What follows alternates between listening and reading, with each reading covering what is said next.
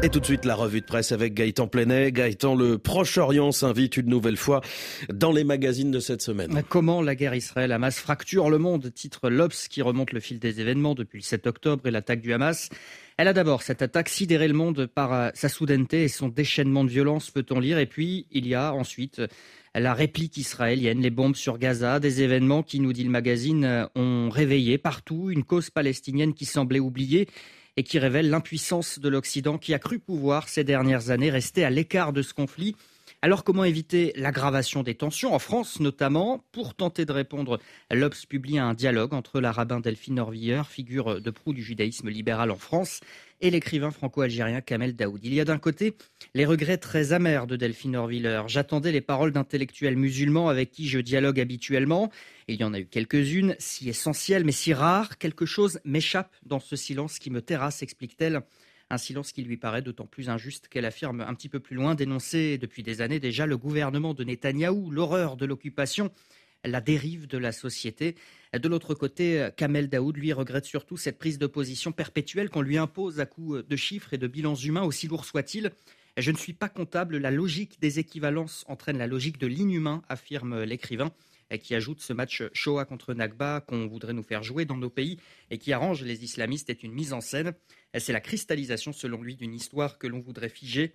Un petit peu plus loin dans le magazine, David Ralpha, spécialiste du Moyen-Orient à la Fondation Jean Jaurès, estime qu'on peut être à la fois sensible à la cause palestinienne, soutenir la solution à deux États, critiquer la politique israélienne et condamner le Hamas. On ne doit pas choisir ses morts, dit-il. C'est pourtant, selon l'Express, ce que ferait Jean-Luc Mélenchon. Le désastre, la stratégie immorale, l'hebdomadaire ne mâche pas ses mots après les prises de position du leader de la France insoumise, qui s'est par exemple refusé à qualifier les actes du Hamas de terroristes.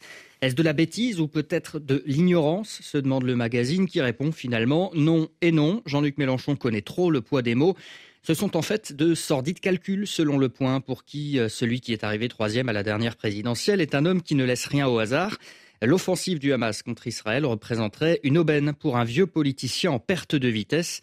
Interrogé sur la question, l'ex-député européen écologiste Daniel Cohn-Bendit y va de son analyse pour capitaliser sur euh, la révolte qui s'est affirmée dans les banlieues cet été et chercher un nouvel électorat. Jean-Luc Mélenchon se servirait de la rancœur de beaucoup de personnes d'origine musulmane et l'instrumentaliserait à des fins politiques et même, dit-il encore, bassement électoral. Le Ghana, la poubelle des textiles du monde. Ça, c'est à lire dans le Figaro Magazine. Il s'en prend, ce magazine, cette semaine à la fast fashion, à cette euh, surconsommation occidentale qui est devenue un mode de vie et une logique économique. Une fois euh, les vêtements remplacés par une nouvelle tendance, ils sont majoritairement expédiés à l'étranger et notamment vers le continent africain avec euh, la promesse d'une seconde vie possible. Sauf que pour l'hebdomadaire ce trésor textile s'est mué en un bourbier écologique et sanitaire pour les populations locales.